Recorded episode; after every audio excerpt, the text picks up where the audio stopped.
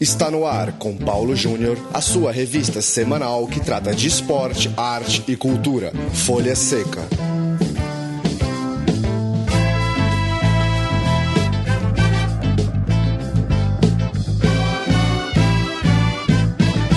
Olá para você ouvinte Central 3, hora de mais um Folha Seca, nosso encontro para tratar de cinema e literatura relacionados ao esporte. Folha Seca que chega toda quarta-feira à noite em central3.com.br e nos feeds que você pode assinar para acompanhar nosso programa semanalmente. Edição de número 87. Nosso entrevistado é Arthur Dapiev, autor de Maracanazo, livro que sai agora pela editora Alfaguara e que traz cinco contos que transitam entre outros assuntos pelo futebol. O conto que dá nome ao livro se passa especificamente em pleno Maracanã durante um jogo entre Espanha e Chile na Copa do Mundo do Brasil de 2014. Tudo bem, Arthur?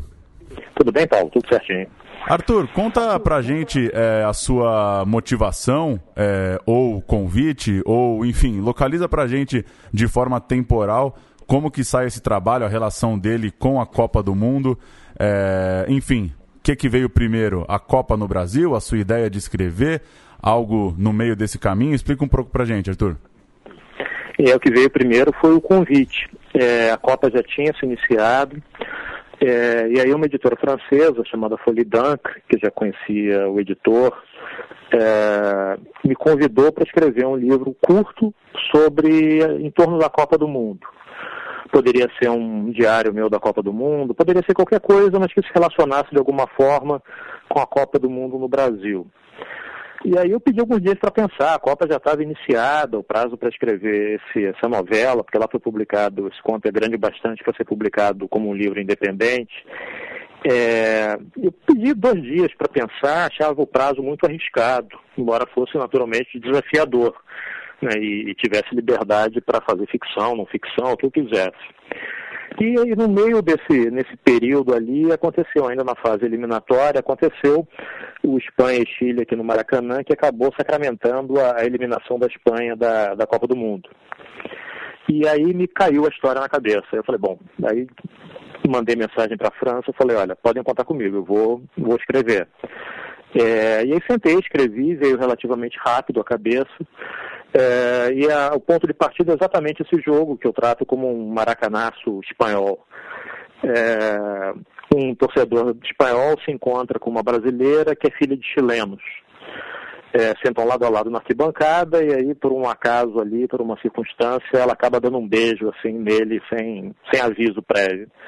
Isso acaba aproximando os personagens, mas fora isso, quase tudo o resto separa. Né? As camisas diferentes, as posições políticas, as preferências estéticas.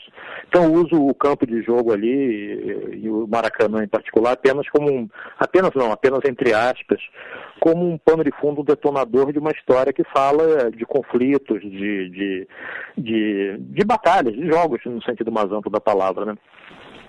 O livro, até por, esse, por essa divulgação externa, por esse lançamento internacional, foi finalista do prêmio Jules Rimet. É, eu queria que você falasse um pouco dessa, dessa abertura, é, se é que ela existe, se é que ela está existindo, é, de uma literatura mais relacionada ao esporte, por causa dos grandes eventos. Teve esse seu convite, tem outros livros de brasileiros, ou pesquisas mesmo, de acadêmicos brasileiros a respeito do futebol circulando lá fora. É, você sentiu isso? Você tem algum testemunho para dar da repercussão internacional do livro? É, eu acho, acho que é uma boa impressão, porque, é, primeiro, eu nunca concorri a, com os outros livros de ficção e de não ficção, nunca concorri a prêmio nenhum aqui no Brasil. Ter concorrido a um na França e relacionando livros e esporte, eu achei sensacional. Só concorrer já era bom. Como já dizia o Barão de Coubertin, afinal de contas, o importante é competir, né? E seis, eh, havia seis finalistas, sendo que quatro livros eram de autores franceses, e veja bem, dois de autores brasileiros, o meu e o Drible, do Sérgio Rodrigues, que foi editado aqui pela Companhia das Letras há dois anos, era o outro finalista. Então era, dava 4 a 2 ali numericamente os autores. Acabou ganhando um autor francês, é, mas isso não era importante. O importante é estar representando ali né, literatura brasileira, histórias de futebol ambientadas no Brasil. É, e naturalmente isso também gera, uma, gera um interesse por livros semelhantes ou uh, que girem em torno de esporte passado ou pensado no Brasil. Né? Eu achei isso bem, bem interessante assim, para os autores, para mim, para o Sérgio em particular, e acho que para a literatura brasileira que gire de alguma forma em torno da bola. O seu livro, a sua história não é exatamente sobre, sobre bola e campo, né? Sobre os lances do jogo. É, inclusive, numa, é, numa, numa comparação, já que você citou, o livro do Sérgio, né? Acredito eu, é, pelo menos na minha avaliação, se dedica um pouco mais a esse tipo de, de coisa, né? A, a descrever lances, né? Que o personagem ali tá, tá assistindo pela televisão, tá relatando de um jogador que ele viu jogar. O é, que, que, você, que, que você acha de trazer o futebol para a literatura? É, qual que é a dificuldade de, de trazer uma linguagem que já é tão complexa, tão robusta, é, para uma descrição de uma história de ficção, né? Uma história, uma, um tipo de texto que não é o relato de um jogo que o torcedor está acostumado a ler, por exemplo. Sim. Eu acho difícil mesmo, que explica a relativa escassez de títulos dedicados a, a isso, né, em relação à popularidade do futebol no mundo. Eu acho que, que talvez mais do que qualquer outro esporte, o futebol é em si já uma forma de expressão.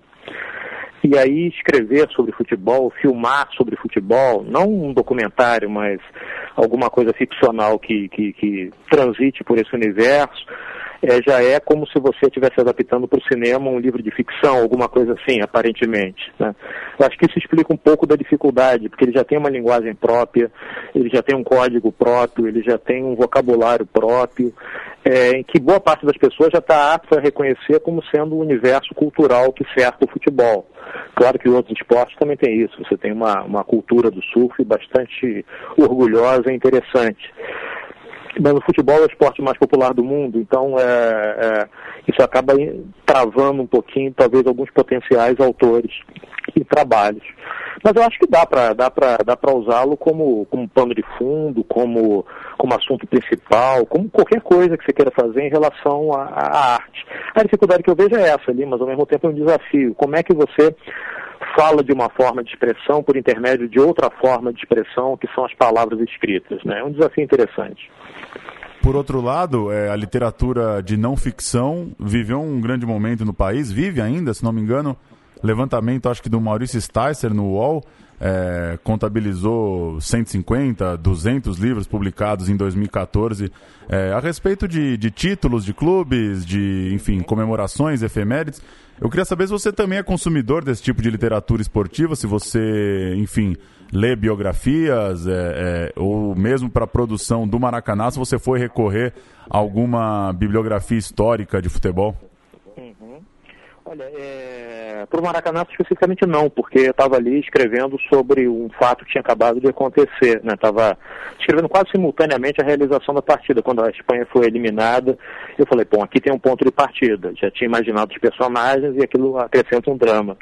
Mas eu sou um leitor ávido desse tipo de literatura. Eu tenho prateleiras aqui em casa só dedicadas a livros sobre esportes. É, e acho fantástico que, que a literatura é, de não ficção sobre futebol no Brasil vem experimentando um boom, porque ela é tão absolutamente rica, cada clube, por mais jovem ou por menor torcida que tem, ele tem tanta história para contar, é um universo tão, tão fantástico. Saber que tem em torno de 140 títulos sendo lançados em um ano apenas sobre, em torno do universo do futebol, sobretudo, eu acho, acho fascinante, porque eu acho que até relativamente pouco tempo, talvez uns 20 anos atrás, era um universo subdimensionado no mercado editorial. Quase não se lançava quase não havia lançamento de livros sobre futebol, em parte porque havia por parte dos editores, de parte dos editores, naturalmente, é, um preconceito achando que livros sobre futebol não vendia, porque o fã de futebol seria um, basicamente um iletrado, um analfabeto. É, por parte dos autores, isso prova que não, por parte das vendas e dos editores, mostra que esse preconceito foi superado. O futebol é uma, é uma, é uma estante importante em qualquer biblioteca nacional. Né? Na Inglaterra, a quantidade de livros lançados sobre futebol é também muito impressionante. Eu acho, fico feliz que o Brasil nesse ponto do, do, nosso trajeto, rivalize com a Inglaterra nesse aspecto ali, ou com a França. Eu acho que são livros sempre interessantes. Os personagens são muito trágicos, são muito melhores do que muitos personagens que a gente leva um tempo para imaginar né, esses personagens de carne e osso. Tem muitas histórias ainda para contar. E com a, e com a, a liberação, né, da, a dispensa, na verdade, de autorização prévia do personagem biografado seus, ou dos seus familiares para que seja feito um perfil, uma biografia, eu acho que essa bibliografia tende a crescer ainda mais. Né? E voltando um pouco para a ficção, é, uma coisa acabou, é, acabou acontecendo simultaneamente, que é a derrota do Brasil do jeito que foi e esse momento de, de questionamento a respeito do futebol brasileiro, de até de revisão de alguns mitos históricos e algumas considerações históricas sobre o futebol brasileiro. É, como que você acha que, enfim, o seu livro, o livro do Sérgio, outros livros que, que surgiram recentemente, é, André Santana, o Michel Laub, enfim, como que você acha que essa literatura contemporânea relacionada a futebol é, pode também contribuir para esse debate? Pode é, ajudar né, nesse momento em que torcedores, jornalistas, técnicos, enfim, o mundo de quem curte futebol está é, também questionando o jogo, questionando é, a posição do Brasil é, no jogo? Eu acho que esses livros eles ajudam a colocar o futebol no contexto, né, no contexto do resto do país. O futebol, embora seja uma forma de expressão à parte, tenha uma, um universo autônomo, ele não é uma coisa que, que acontece solta no tempo e no espaço. Ela acontece nesse Brasil, nesse momento. Então acho que a crise que assola o futebol brasileiro é reflexo de uma. dialoga, na verdade, não é só reflexo, mas também é um pouco causa desse desalento que a gente vê em relação ao Brasil. Né? É, como país, como potência econômica, como nação com alguma viabilidade política. Ao colocar o futebol como essencial assim, para a nossa cultura, no sentido mais amplo, eu acho que livros de ficção podem colocar é, isso mais em evidência e ajudar até a aprofundar um pouco essa percepção. Porque quando eu penso assim em Maracanã, eu não penso só no estádio, eu não penso só é, naquela derrota do Brasil para o Uruguai, que não é meu assunto, e também não penso só nessa derrota da Espanha para o Chile na Copa passada. Eu acho que a expressão maracanaço na minha cabeça é um pouco sinônimo das derrotas cotidianas, né, daquelas frustrações. Você vai acreditando que vai ganhar a Copa do Mundo, vai acreditando que vai eliminar o Chile, vai acreditando que conseguiu um desenvolvimento sustentável e acaba se frustrando porque essas coisas não acontecem como a gente sonha. É, então acho que ajuda a pensar, é pensado né, e ajuda a pensar o país que está lá fora do campo de futebol. É, Para a gente fechar, Arthur, falando um pouco é, de jornal, você é colunista de jornal, enfim, convive com, é, com esse ambiente jornalístico, ambiente de redação.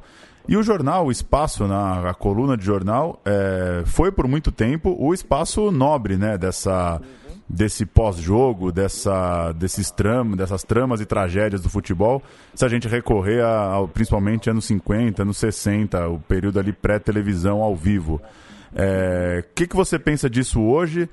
Tem pouco texto desse tipo no jornal? A própria televisão e a internet inviabilizam um pouco isso? Ainda tem coisa boa? É, que que, que, como que você vê o espaço é, do jornalismo tradicional nesse dia seguinte do jogo, nesse dia seguinte do título? Assim como outras áreas do jornalismo, né, a popularização, a disseminação de novas tecnologias, começando lá atrás pela televisão e vindo até hoje a, a, internet, as redes sociais, faz com que colunas de jornal que sejam dedicadas a esporte tenham que ir mudando também, tenham que ir se adaptando a esse novo tempo, que naturalmente gera períodos ali de instabilidade, períodos entre safras, digamos assim. Se a gente pensar que nos anos 50 você não tinha transmissão pela TV, mal e mal você tinha transmissão por rádio nos grandes centros, então quem lia uma revista extinta, por exemplo, chamada Manchete Esportiva, assistia o jogo pelos olhos do Nelson Rodrigues, que era enxergava muito mal, o que torna tudo mais divertido. Né? Ele, ele, enxergava uma dimensão épica num jogo que de fato ele não enxergava, ele tinha a visão prejudicada.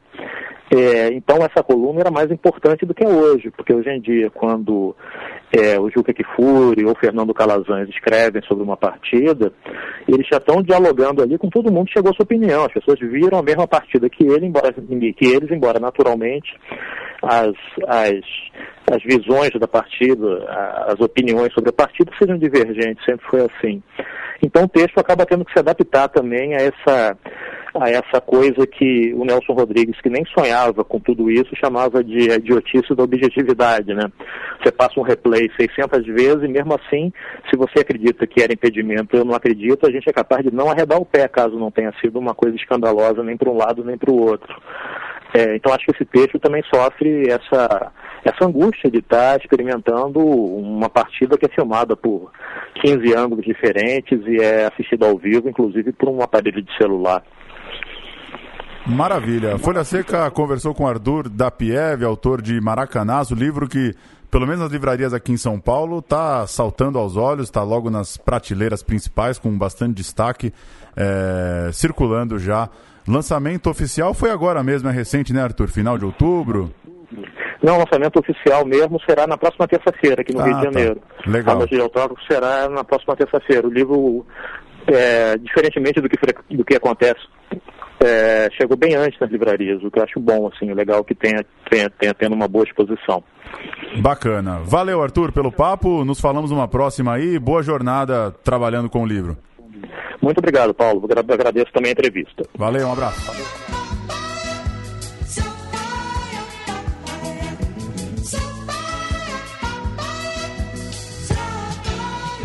Folha Seca.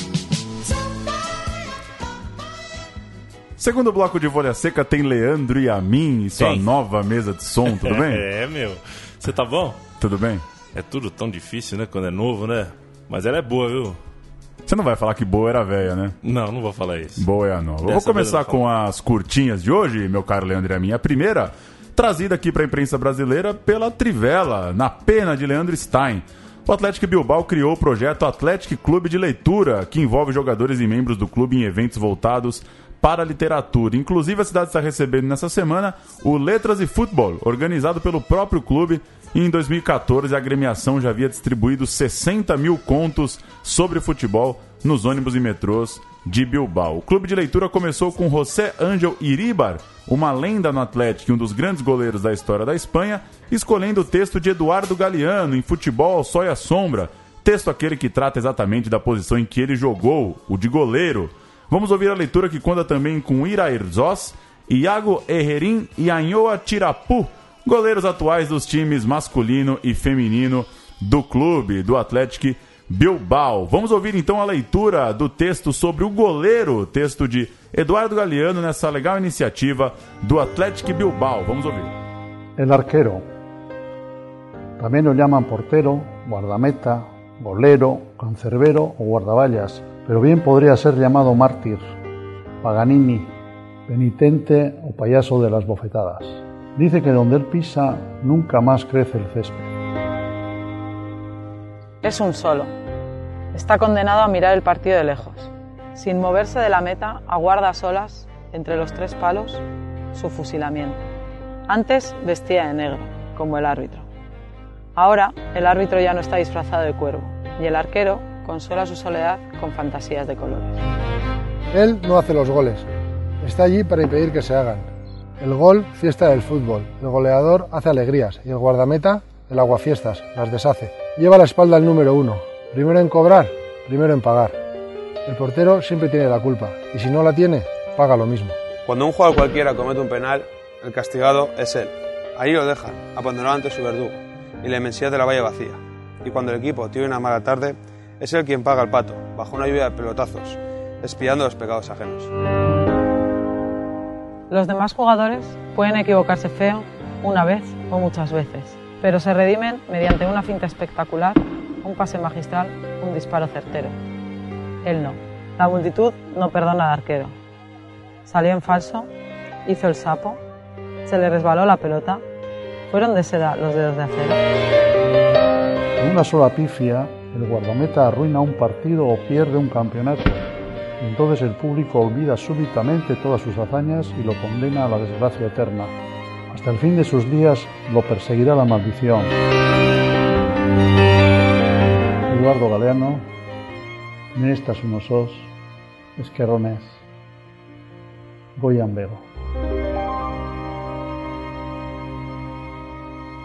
Outra lembrança que a gente viu primeiro na Trivela, Paulo Júnior, e também pela pena do Leandro Stein, é, foi o texto que ele recuperou do Pier Paolo Pasolini, cuja morte completou 40 anos nesse, nesse dia 2 de novembro, quando ele trata da final da Copa de 70 entre Brasil e Itália como um confronto entre a poesia e a prosa. É, lá vai um trecho, hein, Paulão? Quem são os melhores dribladores do mundo e os melhores fazedores de gols? Os brasileiros. Portanto, o futebol deles é um futebol de poesia. E de fato está todo centrado no drible e no gol. Já a retranca e a triangulação é futebol de prosa. Baseia-se na sintaxe, isso é, no, jogo coletivo e organizado na execução racional do código. O seu único momento poético é o contra-ataque seguido do gol, que, como vimos, é necessariamente poético. Sacou? Que coisa, hein? É, lembrando que é da final da Copa de 70, quando é, era possível você ter toda essa reflexão. A de 94 já foi meio ruinzinha, né? O é, que, que você. Sua nota para a final da Copa de 94? Copa de 94. 5. 70? 8. Oito? Rigoroso, hein? É que a semifinal foi 10, Você né? tá meio folha de São Paulo, É, né? Pô, se Itália aquilo, se aquilo é uma final nota 8, eu não sei qual que é a final nota 9, nota É. 10 pra você. Mas vale lembrar Pasolini falando daquele Brasil-Itália incrível da Copa de 70. Nessa quinta-feira, dia 5 de novembro, será lançado na livraria Travessa, em Ipanema, no Rio de Janeiro, o livro Rivelino, biografia do craque de Corinthians, Fluminense e Seleção Brasileira, escrita por Maurício Noriega. O lançamento nessa quinta, 5, tem a presença do Rivelino e o livro, é, o primeiro capítulo foi, foi levado pela revista Placar do mês passado. Livro já rodando bastante aqui em São Paulo, já com lançamento em São Paulo. E chega agora no Rio de Janeiro, onde também brilhou o Riva. Foi bom você falar de Rivelino, de Copa de 70. Eu lembrei que nesse feriado eu fui visitar minha mãe e peguei um pouco do espólio de, de vovô, né, um pouco da herança de vovô, levei para casa. Entre essas preciosidades está a placar de a placar do Tri, né? A placar de eu- a, Cruzeiro de 58, né? Do pós-título mundial e a placar do Tri de 70 com alguns textos de crônica que eu tenho que trazer para você ler aqui. Você que gosta muito do dia seguinte do jogo, né? Dos textos do dia seguinte, a gente até conversou com você conversou com o Dapiev nesse mes, me- mesmíssimo Folha Seca. É, é- é maravilhoso. Sei lá se esse texto do Noriega sobre o Rivelino traz um pouco disso, mas se tiver um pouquinho da qualidade dos textos daquela placar de 1970, já tá bom. E já temos o nome do seu primeiro livro, né? Espólio do Vovô. Espólio do vovô é um bom nome, né? Sensacional. Paulão, já está nas principais livrarias, escrita por Luiz Paulo Montes, o livro Giba Neles, que conta a história do jogador de vôlei que passou por leucemia, doping e conquistou os principais campeonatos do mundo. A obra também trata da polêmica saída do levantador Ricardinho da seleção e é um lançamento da Globo Livros. O livro, é, na verdade, ele é assinado também, né? Eu não incluí aí no texto, mas é assinado também pelo Giba. É aquela coisa do, do cara escrevendo uma autobiografia em parceria, digamos. Sim, com o seu, seu parceiro aí, Luiz Paulo Montes. É... Giba neles, hein? Você foi um fã do Giba quando Não. você assistia aqueles Brasil e Polônia à tarde? Não foi, Não foi. não foi. Que amargura, hein? pra acabar, Leandro e o Pelé É. fez 75 anos em 23 de outubro, só que o Folha Seca foi gravado, então a gente se É. recupera e faz uma homenagem duas semanas e pouquinho depois. A gente vai ouvir Rei Pelé de Jackson do Pandeiro para fechar esse Folha Seca de número 87. Onde você estava em 87, Leandro e a mim? Eu tava onde minha mãe quisesse que eu estivesse. Não tinha é, espólio ainda. É, não tinha, ainda não tinha como ter ah, liberdade. Folha Seca fica por aqui então. Criança é uma prisioneira, né, Paulão? Que coisa, né? Criança é prisioneira. Você pensar nisso? Nunca parei pra pensar. É, então. Pensarei e te mando um e-mail nessa madrugada sobre o tema. Jackson do Pandeiro com o Rei Pelé. Valeu, Leandro. Valeu. Folha Seca toda quarta-feira em central3.com.br. Até a semana que vem.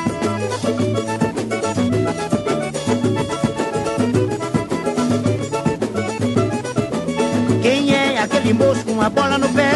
É o Rei Pelé. Eu perguntei quem é o moço com a bola no pé?